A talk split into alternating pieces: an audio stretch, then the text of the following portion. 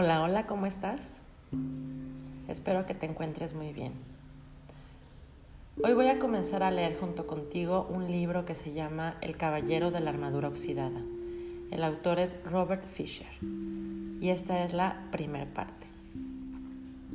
El dilema del caballero. Hace ya mucho tiempo, en una tierra muy lejana, vivía un caballero que pensaba que era bueno, generoso y amoroso. Hacía todo lo que suelen hacer los caballeros buenos, generosos y amorosos. Luchaba contra sus enemigos, que eran malos, mezquinos y odiosos. Mataba a dragones y rescataba a damiselas en apuros. Cuando en el asunto de la caballería había crisis, tenía la mala costumbre de rescatar damiselas incluso cuando ellas no deseaban ser rescatadas. Y debido a esto, aunque muchas damas le estaban agradecidas, otras tantas se mostraban furiosas con el caballero. Él lo aceptaba con filosofía. Después de todo, no se puede contentar a todo el mundo. Nuestro caballero era famoso por su armadura. Reflejaba unos rayos de luz tan brillantes que la gente del pueblo juraba no haber visto el sol salir en el norte o ponerse en el este cuando el caballero partía a la batalla.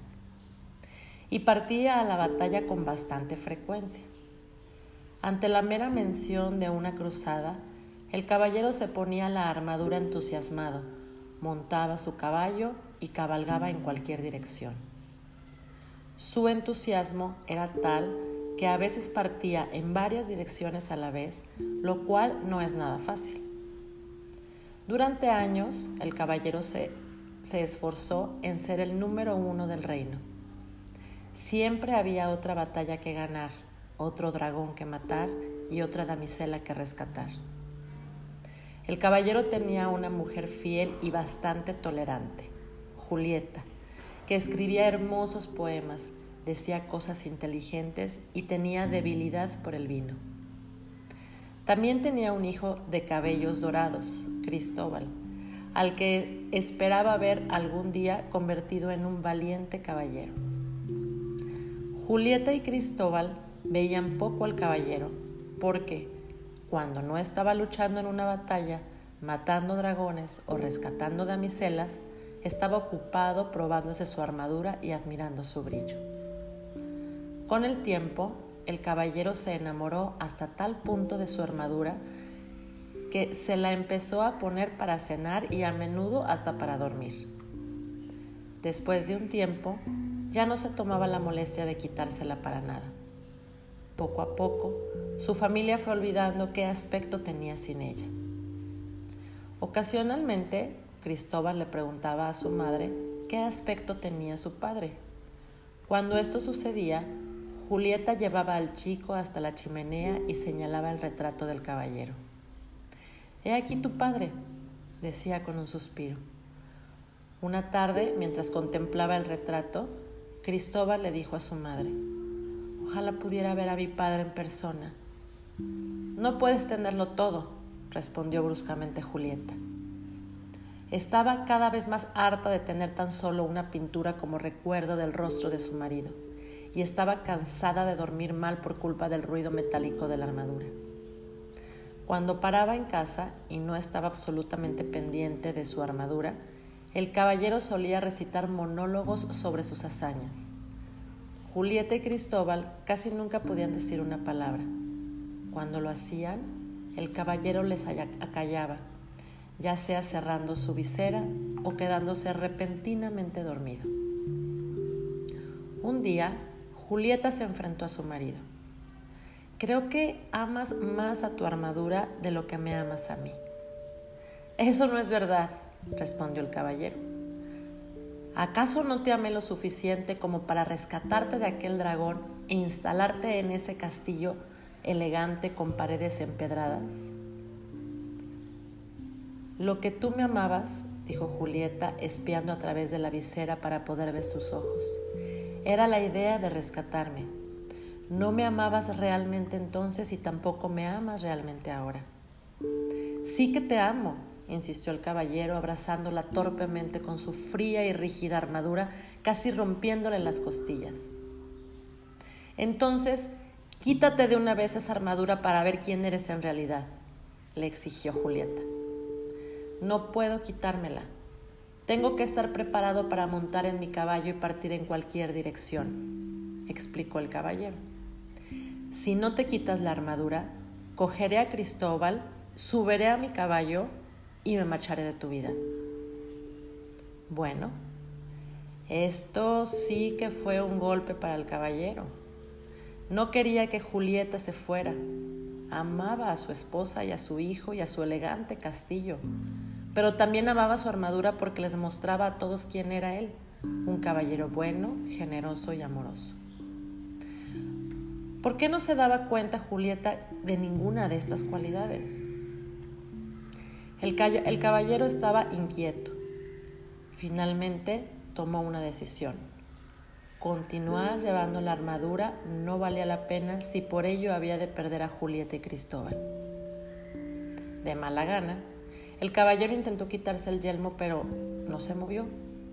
Tiró con más fuerza. Estaba muy enganchado. Desesperado, intentó levantar la visera, pero por desgracia también estaba atascada. Aunque tiró de la visera una y otra vez, no consiguió nada. El caballero caminó de arriba a abajo con gran agitación. ¿Cómo podía haber sucedido esto?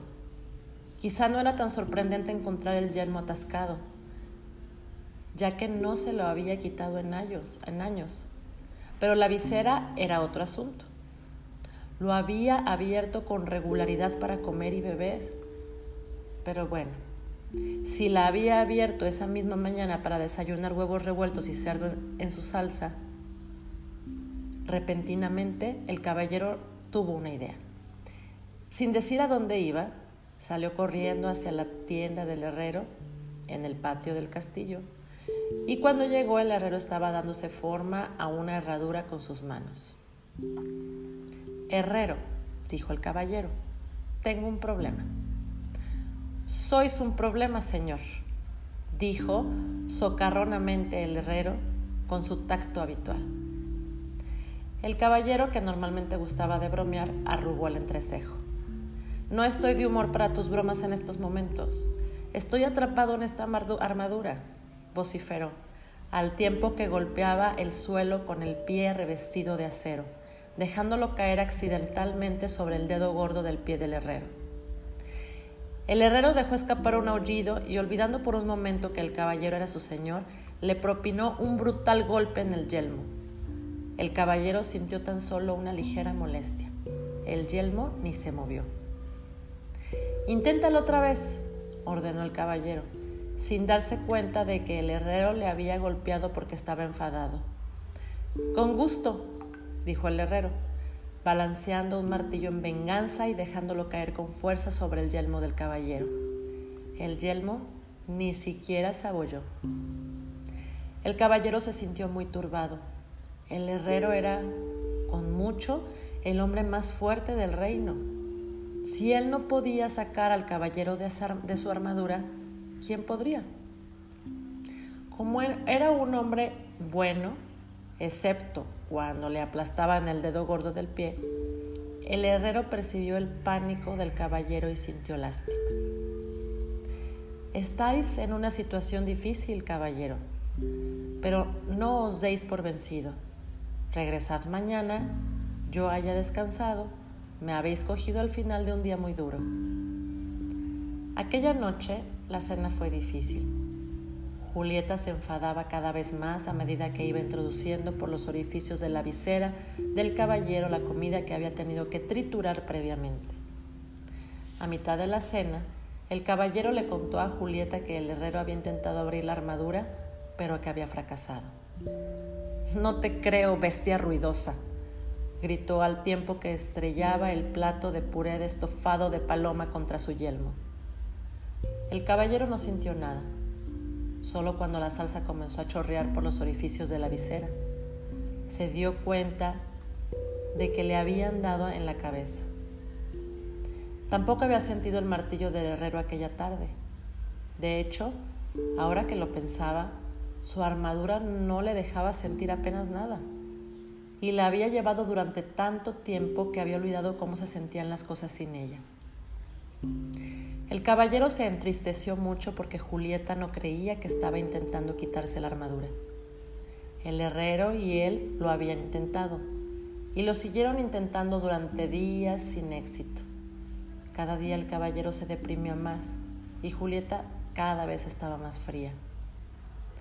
Finalmente, el caballero admitió que los esfuerzos del herrero eran vanos.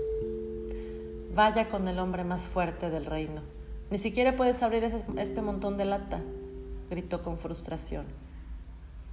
Cuando el caballero regresó a casa, Julieta le chilló. Tu hijo no tiene más que un retrato de su padre y estoy harta de hablar con una visera cerrada. No pienso volver a pasar comida por los agujeros de esta horrible cosa más. Este es el último puré de cordero que te preparo. No es mi culpa si estoy atrapado en esta armadura. Tenía que llevarla para estar siempre listo para la batalla. ¿De qué otra manera si no hubiera podido comprar bonitos castillos y caballos para ti para Cristóbal? No lo hacías por nosotros, argumentó Julieta, lo hacías por ti. Al caballero le dolió en el alma que su mujer pareciera no amarlo más. También temía que si no se quitaba la armadura pronto, Julieta y Cristóbal realmente se marcharían. Tenía que quitarse la armadura, pero no sabía cómo. El caballero descartó una idea tras otra por considerarlas poco viables. Algunos planes eran realmente peligrosos. Sabía que cualquier caballero que se plantease fundir su armadura con la antorcha de un castillo o congelarla saltando a un foso helado o hacerla explotar con un cañón, estaba seriamente necesitado de ayuda. Incapaz de encontrar ayuda en su propio reino, el caballero decidió buscar en otras tierras. En algún lugar debe de haber alguien que me pueda ayudar a quitarme esta armadura, pensó. Desde luego, echaría de menos a Julieta, Cristóbal y al elegante castillo. También temía que en su ausencia Julieta encontrara el amor en brazos de otro caballero, uno que estuviera deseoso de quitarse la armadura y de ser un padre para Cristóbal. Sin embargo, el caballero tenía que irse, así que una mañana, muy temprano, montó en su caballo y se alejó cabalgando. No osó mirar atrás por miedo a cambiar de idea. Al salir de la provincia, el caballero se detuvo para despedirse del rey, que había sido muy bueno con él. El rey vivía en un grandioso castillo en la cima de una colina del barrio elegante. Al cruzar el puente levadizo y entrar en el patio, el caballero vio al bufón sentado con las piernas cruzadas, tocando la flauta. El bufón se llamaba Bolsa Alegre, porque llevaba sobre su hombro una bolsa con los colores del arco iris, llena de artilugios para hacer reír y sonreír a la gente. Había extrañas cartas que utilizaba para adivinar el futuro de las personas. Cuentas de vivos colores que hacía para aparecer y desaparecer y graciosas marionetas que usaba para divertir a su audiencia. Hola, Bolsa Alegre, dijo el caballero. He venido a decirle adiós al rey.